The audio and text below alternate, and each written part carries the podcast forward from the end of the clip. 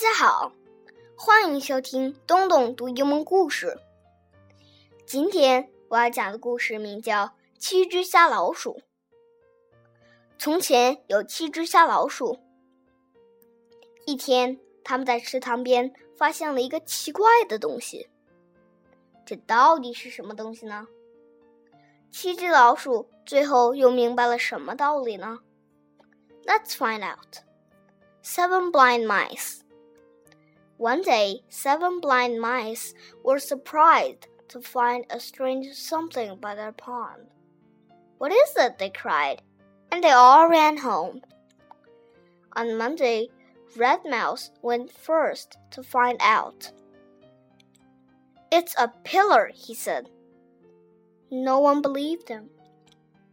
On Tuesday, Green Mouse set out. He was the second to go.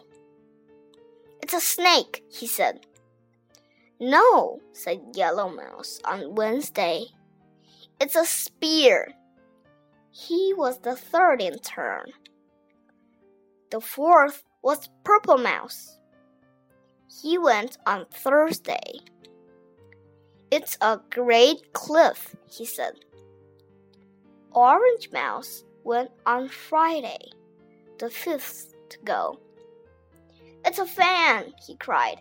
I felt it move. The sixth to go was Blue Mouse. He went on Saturday and said, It's nothing but a rope. But the others didn't agree. They began to argue. A snake, a rope, a fan, a cliff. Until on Sunday, White Mouse, the seventh mouse, went to the pond when she came upon the something, she ran up one side and she ran down the other. She ran across the top and from end to end. Ah, White Mouse, now I see.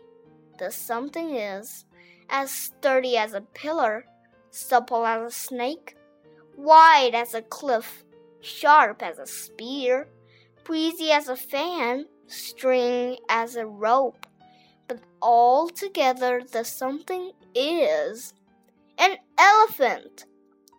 And when the other mice ran up one side and down the other, across the something from end to end, they agree. Now they saw too. The mouse moral. Knowing in part may make a fine tale but wisdom comes from seeing the whole.